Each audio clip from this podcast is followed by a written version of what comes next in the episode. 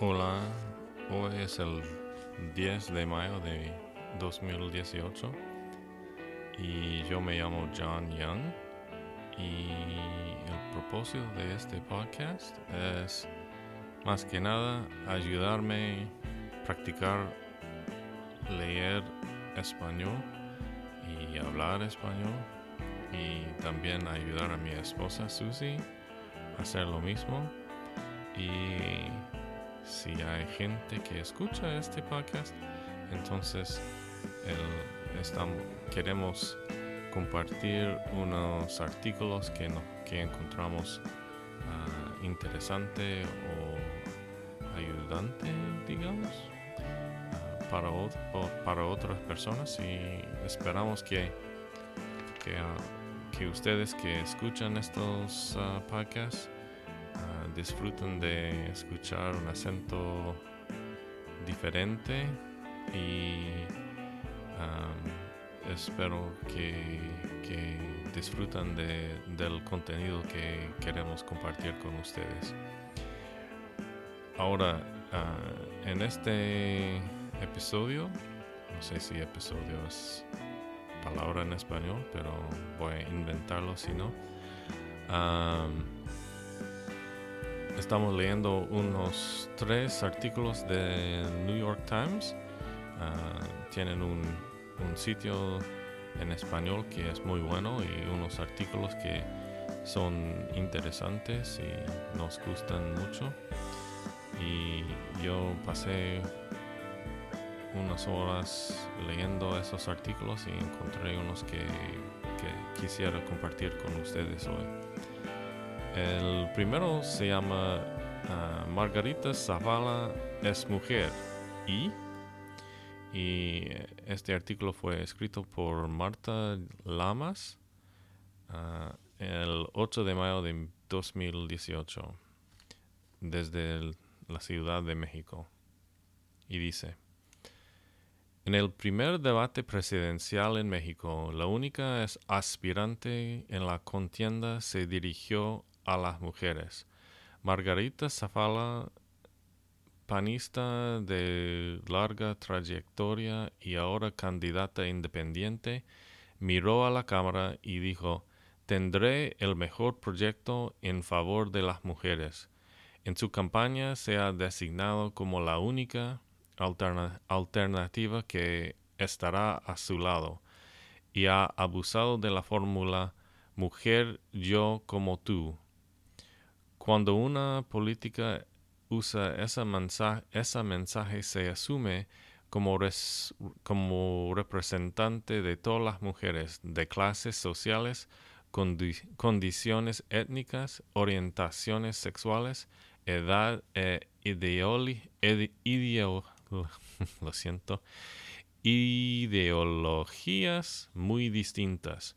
Y eso es un error ¿Cómo hablar de las mujeres sin resbalar a esa forma de demagogia que es el mujerismo? Feminismo y mujerismo son dos cosas muy diferentes. Mientras que el feminismo plantea que la diferencia sexual no debería traducirse en desigualdad económica, política o social, el mujerismo cree que todas las mujeres tienen una esencia inherente que las hace más buenas, más solidarias, menos corruptas. Zafala apela a una simplificación homologadora y al hacerlo, en lugar de darle visibilidad al problema estructural que pone a las mujeres en un permanente lugar de subordinación, mistifica una supuesta unidad política llamada las mujeres. Y sin embargo, pese a su apelación constante al mujerismo, voy a ser presidenta de México para defender a las mujeres, escribió en su cuenta de Twitter, la candidatura de Zavala transmite un mensaje igualitario imprescindible. Es legítimo que una mujer aspira, aspire a gobernar México. Aunque hay que luchar para cada permiso, aunque hay que luchar para que cada vez haya más mujeres en los espacios de toma de decisión, decisión, es importante combatir el mujerismo en la política, la creencia de, que solo por ser mujer una política es mejor, es mejor alternativa que los hombres.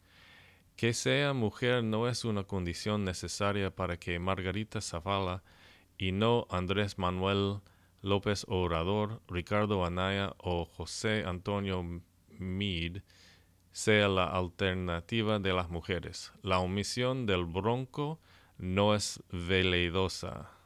No sé quién es bronco, pero parece que no tiene oportunidad, no puede ser presidente.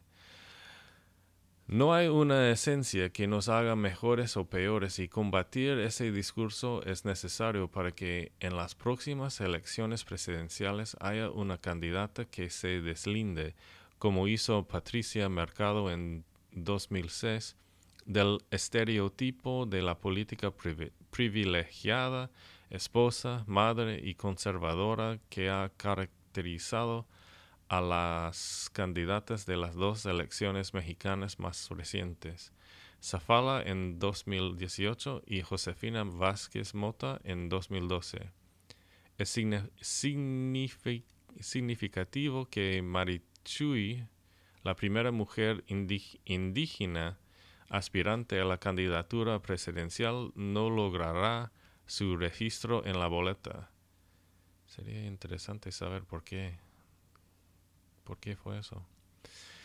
Desde que en 2014 se reformó el artículo 41 en México, hay más mujeres en la política. A partir de entonces, los partidos políticos tienen la obligación de garantizar la paridad entre los géneros y en candidaturas a legisladoras, legisladores federales y locales.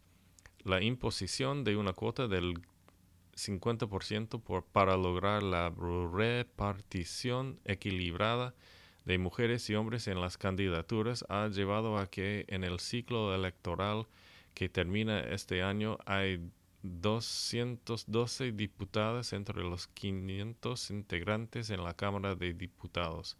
Sin embargo, en otros espacios políticos hay un vacío estremecedor de los 32 estados, solamente uno, Sonora, es gobernado por una mujer. Wow.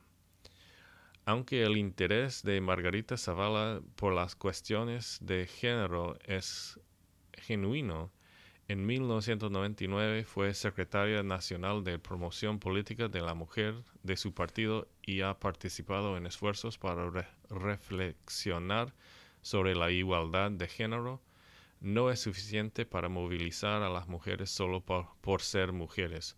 Tampoco es una candidata feminista. Su agenda es demasiado tradicional.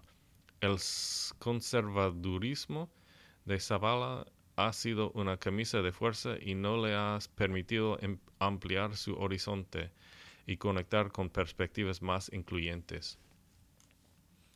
Margarita acotó su trayectoria política al optar por el modelo esposa. Ella venía de ser diputada local y plurinominal por el Partido Acción Nacional y como primera dama fue la discreta acompañante de Felipe Calderón y cabeza del Sistema Nacional para el Desarrollo Integral de la Familia. La presencia de Zafala en la boleta electoral no servirá para abrir una brecha en el espeso bosque machista de la política mexicana. Y cuando se ratifique su derrota, solo confirmará las peores creencias patriarcales. Algunas personas considerarán que su fracaso se debe a ser mujer o al lastre de un hombre, su marido, el expresidente Calderón. No siempre las políticas con parejas que también participan en la política logran distanciarse del hombre y desarrollar una carrera autónoma. Solo un sexenio después del final del gobierno de Calderón, uno de los periodos más violentos de la historia reciente de México, Margarita se destapó como candidata en la presidencia.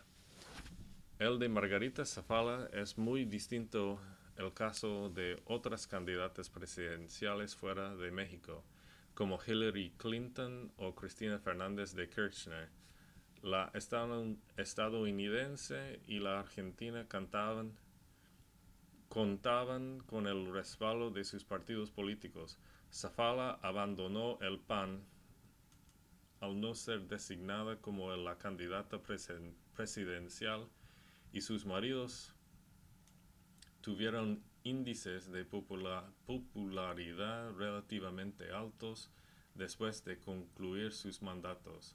Para Zafala, Calderón solo representa un estorbo. El segundo gobierno de la alternancia en México terminó con el índice más bajo de aprobación para un presidente saliente desde 1994, 49%. Habría sido más efectivo para la carrera política de Zafala postergar su aspiración presidencial y postularse como senadora o diputada federal y así iniciar el proceso de alejarse de la sombra de su esposo. A las mujeres en la política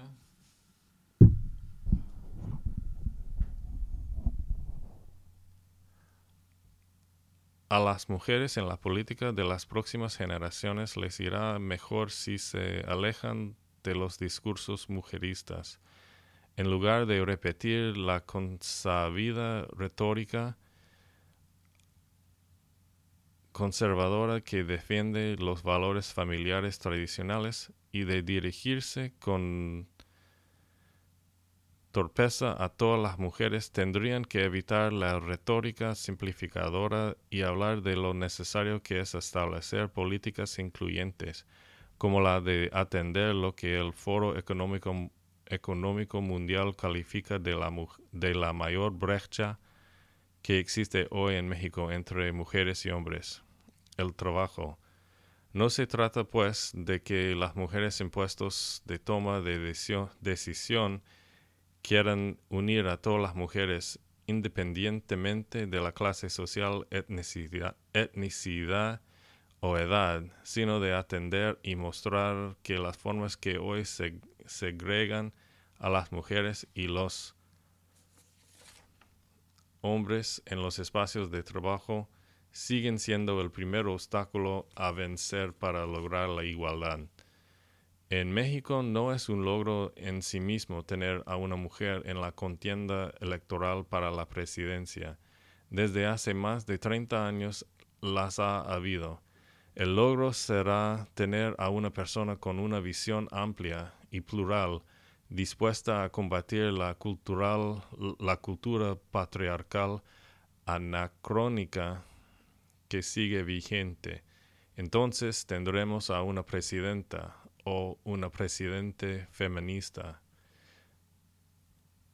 Marta Lamas es antropóloga, catedrática e investigadora de la UNAM, adscrita al Centro de Investigaciones y Estudios de Género y profesora de Ciencias Políticas del ITAM. Su libro más reciente es El fulgor de la noche, el comercio sexual en las calles de la Ciudad de México.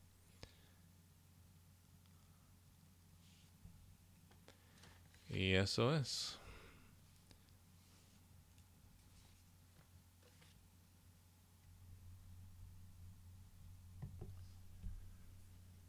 Ok, ahora vamos a escuchar a Susie practicando su español, leyendo un artículo del New York Times. Adelante, Susie. Muy bien.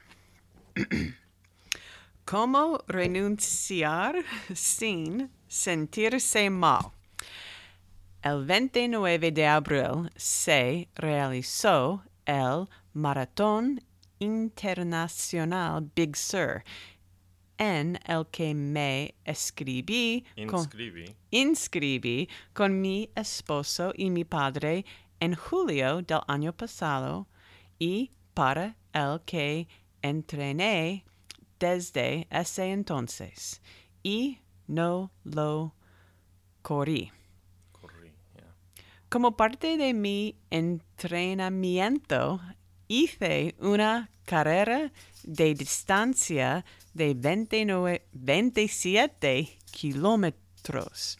Pero desde ahí todo empeoró, empeoró con un dolor agudo en mi cintura iliotibial izquierda y ambas rodillas adoloridas.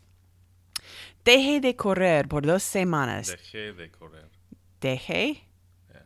de correr por dos semanas e hice con esmero los ejercicios que mi fisioterapeuta fisioterapeuta ¿Tera Fisioterapeuta. fisioterapeuta me recomendó. Una vez que retomé el entrenamiento, logré hace dos Hacer. hacer. Can I say what the theta? Huh? Hacer Yeah, dos hace. yeah. hacer dos carreras cortas y ligeras. Ligeras. ligeras. Light. Yeah, ligeras, así como una de 16 kilómetros, pero el dolor regresó. Una parte de mí sabía que era momento de renunciar, pero otra gran parte de mí no quería aceptarlo.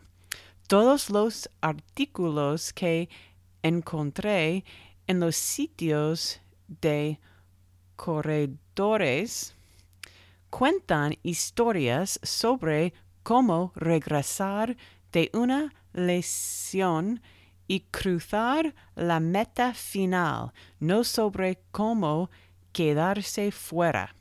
No obstante, al final me di permiso de no correr el maratón y me di cuenta de que esto es congruente con el resto de mi vida actual, conforme estoy aprendiendo el arte perdido de renunciar. No me refiero a las increíbles historias fallidas que están tan de moda, esas de los empresarios exitosos que comparten momentos desastrosos, desastrosos Disastrous. como una experiencia de vida para llegar a la madurez como el público. Con el público. con el público de las convenciones mundiales de emprendedores de empresas emergentes que fracasaron. Fracasaron. Failed. Más bien me refi- re- refiero a dejar las cosas antes de que el suceso se vuelva un conflicto, hacerse un- a un lado, no forzarte a hacer más de lo que crees que puedes. Just make sure you don't click the button on that. Probably should have done this a little bit better with this, so there's not so much paper noise. But oh well. Así, el año pasado dejé algo que, en teoría, era el trabajo. Teoría. Teoría, teoría. Era el trabajo de mis sueños y había estado buscando durante toda mi carrera. Había trabajado en responsabilidad social, empresarial, durante 15 años y me dieron Me dieron. y me dieron, me dieron la oportunidad de ocupar ese puesto en Amazon. Sin embargo, resultó que no era el calce perfecto, en particular porque durante los vien- 22. 22, 22, it's weird seeing it written, meses que trabajé en el puesto, mis gemelos se, se transformaron de bebés bultitos que no hablaban en personitas maravillosas y cautivadoras. Ahora tienen cinco años. Mis tiempos eran flexi- flexibles, pero no estaba tan presente como hubiera querido cuando estaba en casa. ¿Podría haber tenido todo? Seguro que sí. Tenía un esposo que se quedaba en casa y me apoyaba. Un salario Salario. salario, salario corporativo y una gran cantidad de modelos a seguir de padres trabajadores en mis amigos, colegas y mi propia crianza. Nunca había renunciado a nada, jamás. Siempre había sido totalmente comprometida, una completadora finalizadora, alguien que se marca metas ambiciosas y las alcanza. Corrí mi primer maratón cuando estaba escribiendo mi primer libro y un año después de que tuve a los gemelos. Por amor, por el amor de Dios. Pero cuando tomé una pausa para de verdad poner atención y dejé de administrar fre- uh, frenéticamente, frenéticamente la logística y de correr proverbialmente a pesar, pesar del dolor, supe que no estaba bien, así que renuncié.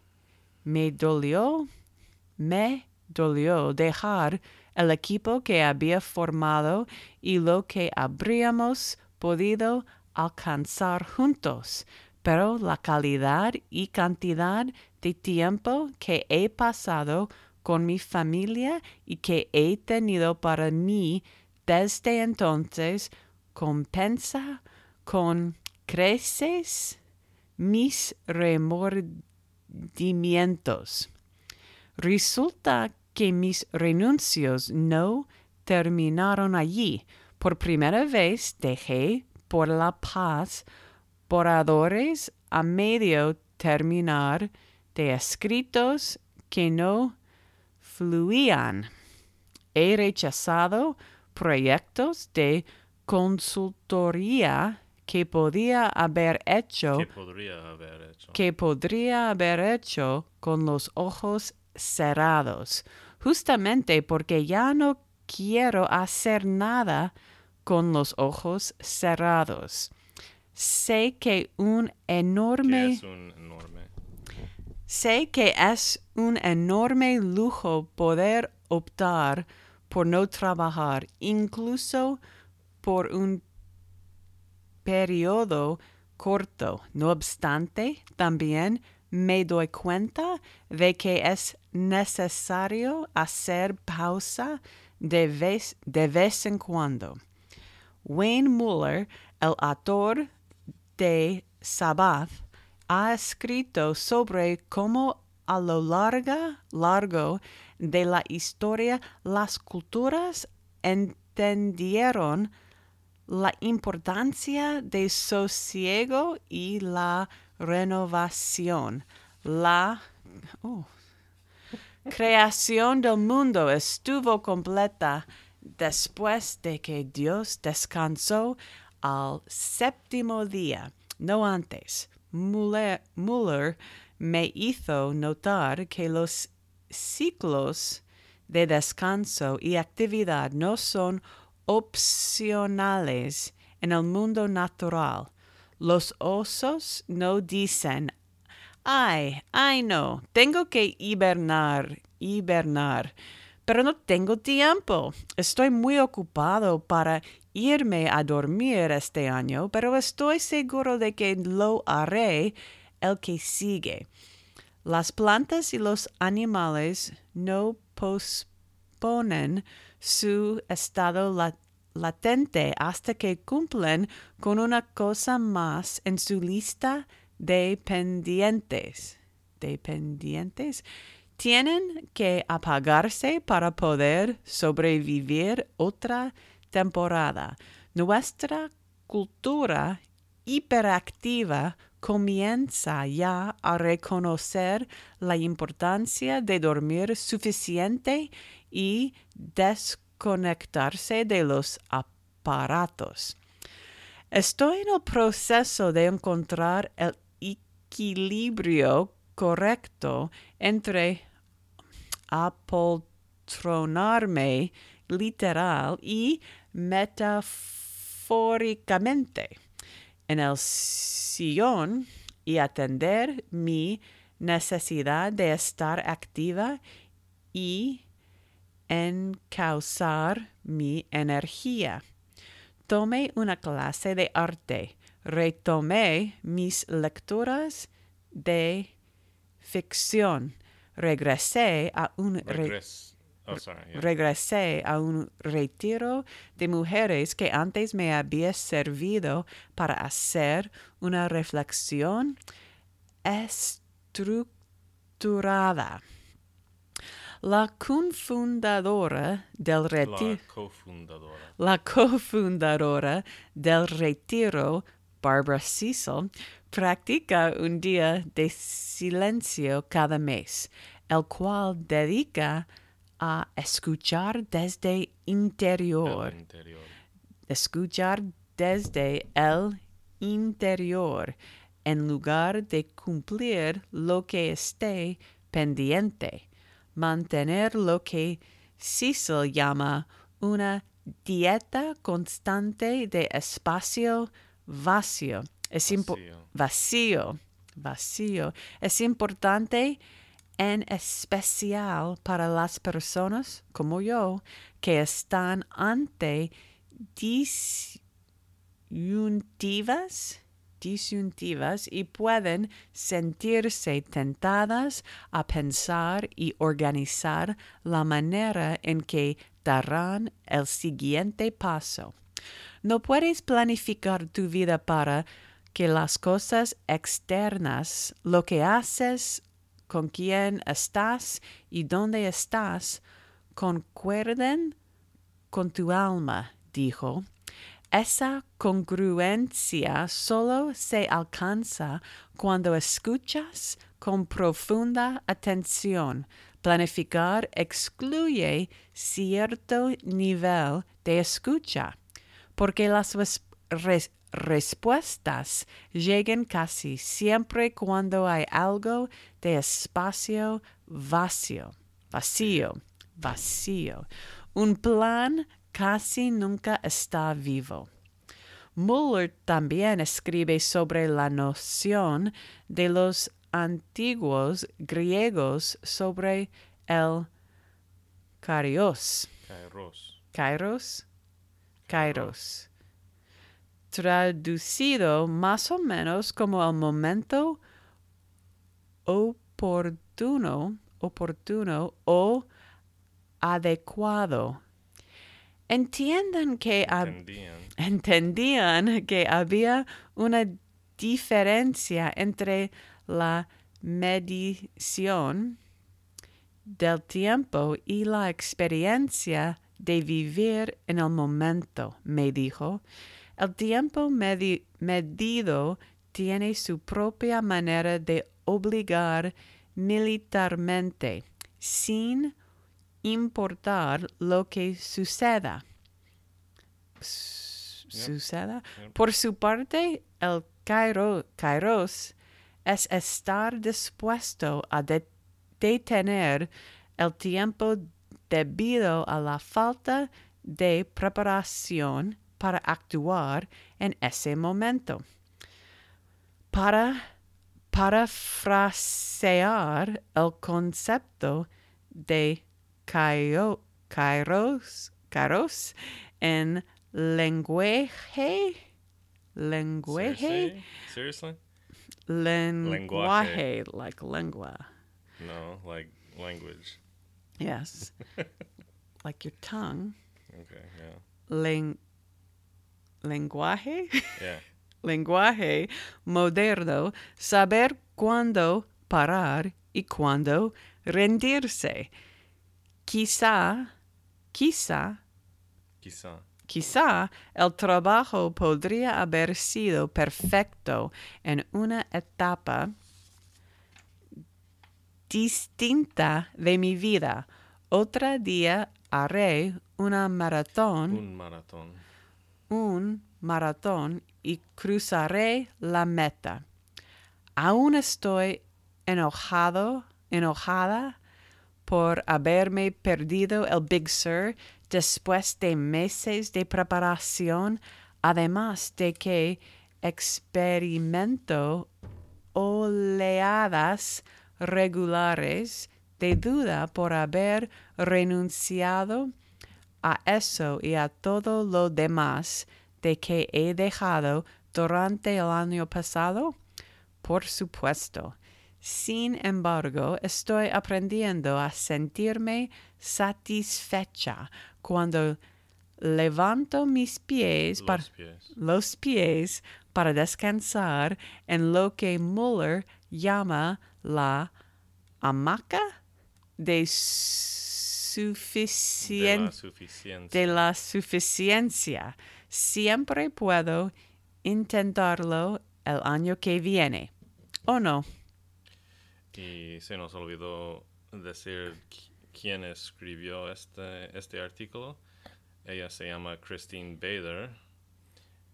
Y ella es la autora, autora Ujú. de La Evolution, The Evolution of a Corporate Idealist, When Girl Meets Oil. Actualmente vive en Seattle y hace muy poco. Eso nomás. ¿Cómo, ¿Cómo se siente? Cansado, cansada. ¿Le gustó leerlo? Sí, pienso que me, me ayudó. Sí. Y si hago más, pienso que mejorar, mejoraré Eso. más.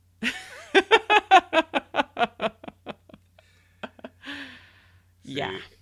Ah, al principio las palabras fueron difíciles para ti, pero de después de un minuto o más, como que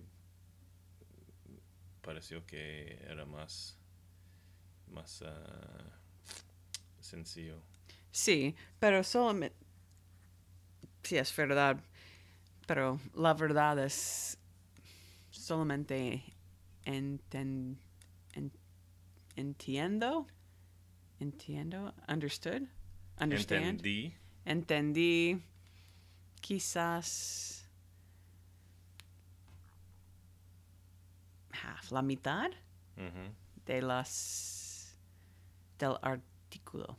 mm. ¿Y qué entendió? ¿De qué fue ese artículo? Well, yo, yo sé la, la tema, El tema. el tema más o menos, pero algunas sentences, Ah, frases. frases, mm, no, No entendió. no entendió. No entendí. No, enten- no, en- no entendí. Yeah. Yeah. If it's you, it's no entendí. no If I'm entendí. talking about you, Yeah. no entendió. Es un artículo en, cua- en cuanto a Ya poder sé. decir no. Ya, ya, ya. Yo sé. Muchas gracias. Ay, Y yo voy a leer unos y después vamos a ver cómo ponerlo en iTunes. Mm. No, no lo voy a hacer hoy, pero quizás pronto, en unos Muy- días más. muy bien. Ok, muchas gracias. Adiós.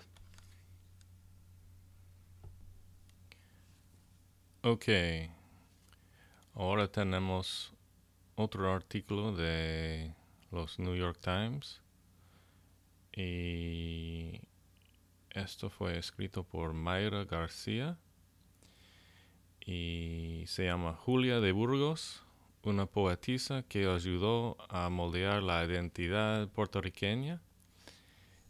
Este obituario forma parte de Overlooked, un proyecto de The New York Times que busca destacar las vidas de aquellas personas que dejaron marcas indeleble- indelebles en la historia, pero fueron desatendidas en nuestras páginas al fallecer. Cuando la Julia de Burgos dejó Puerto Rico a los 25 años, juró nunca regresar. Cumplió su promesa. Oh, qué triste. Su partida fue agridulce. Durante gran parte de su corta vida, de Burgos defendió el nacionalismo y la identidad de Puerto Rico a través de sus escritos. Ella misma publicó su primera colección de poemas, Poema en 20 surcos, en 1938, a los 24 años.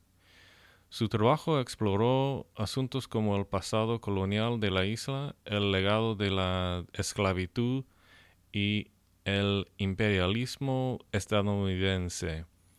En su poema titulado Río Grande de Loíza, trata sobre el dolor y la violencia padecidos por los nativos de la isla y los esclavos africanos en el río de Puerto Rico.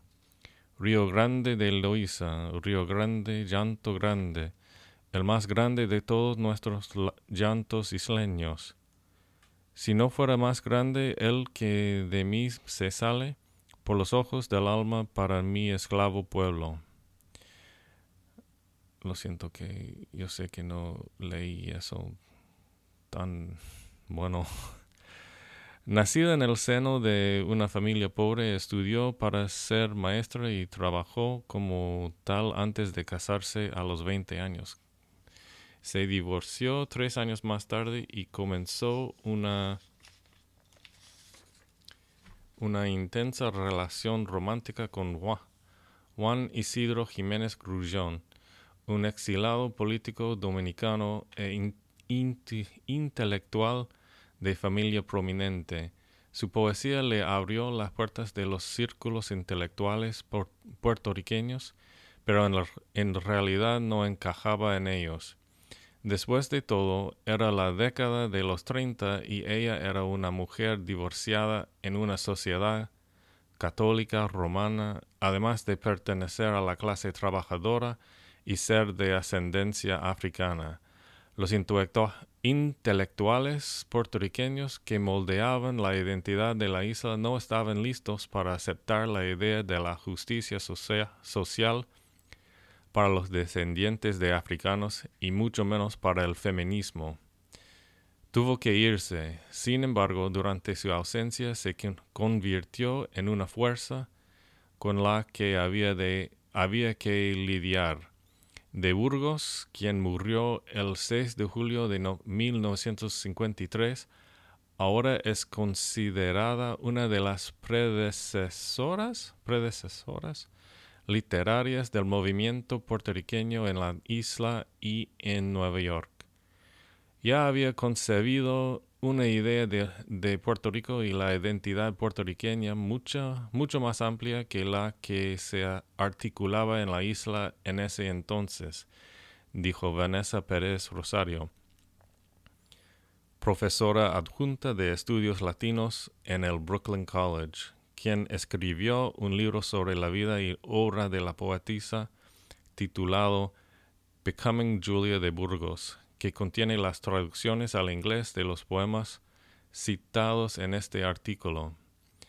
De Burgos salió hacia Nueva York en 1940 para encontrarse con Jiménez Grullón, a quien siguió a Cuba más tarde ese mismo año.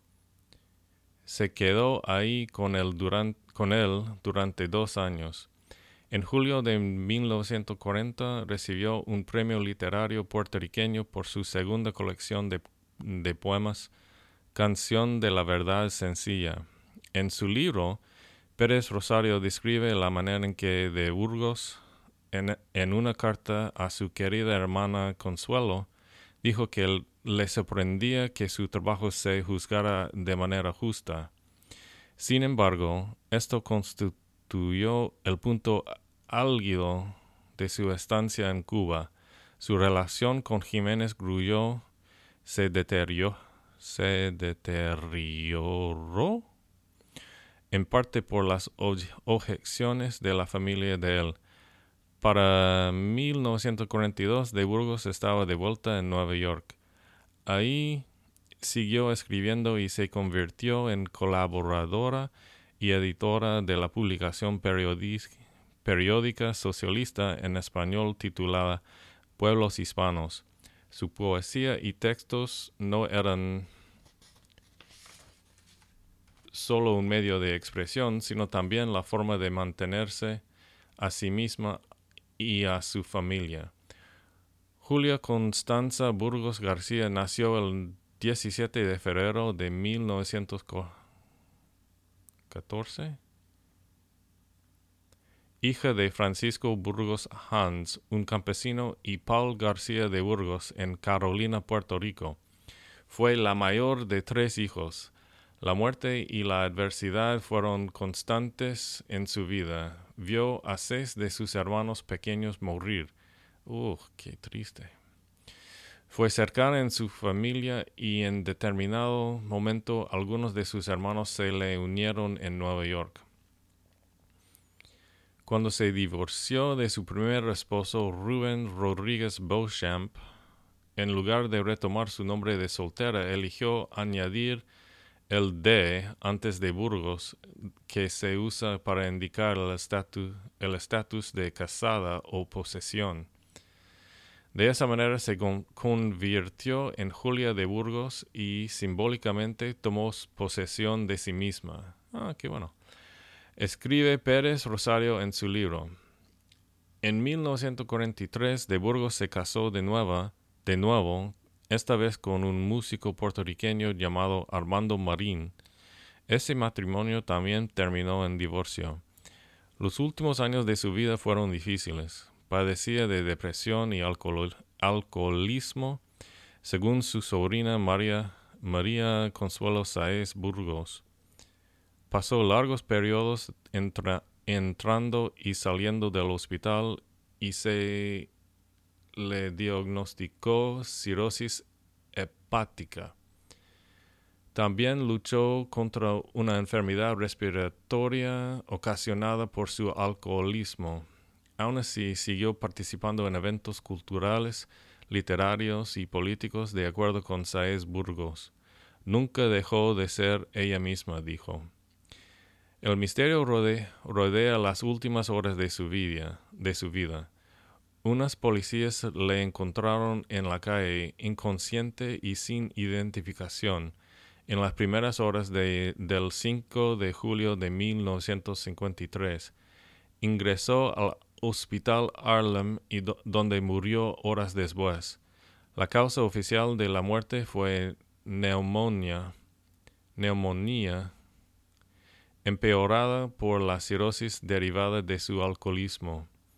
No fue sino hasta después de un tiempo en el que Julia no se había comunicado cuando la familia comenzó a preocuparse, contó Saez Burgos. Después de semanas de buscarla, descubrieron no solo que había muerto, sino que la habían enterrado sin identificar en la fosa común de Hart Island. Sus restos fueron exhumados y repatriados a Puerto Rico. Wow. De cierta manera, de Burgos anticipó esto en su poesía. En poema, en Poema para mi muerte, escribió, ¿Cómo habré de llamarme cuando solo me quede, cuando solo me quede, ¿cómo habrá, cómo habré de llamarme cuando solo me quede, recordarme en la roca de una isla desierta, un clavel interpuesto entre el viento y, y mi sombra, hijo mío y de la muerte me llamará poeta. Después de su muerte finalmente recibió el reconocimiento de que deseó durante toda su vida. Su última colección de poemas, El mar y tú, fue publicada por su hermana Consuelo de manera póstuma. póstuma. La Universidad de Puerto Rico le otorgó un doctorado honoris causa en 1987. Hay escuelas públicas en Puerto Rico, Nueva York, Filadelfia y Chicago que llevan su nombre. En 2010, el Servicio Postal de Estados Unidos conmemoró su llegado con una estampilla por el mes de la herencia hispana. Finalmente, la isla aceptó a su poetisa. Julia de Burgos no solo habló de su realidad, habló de todos nosotros, dijo Saez Burgos.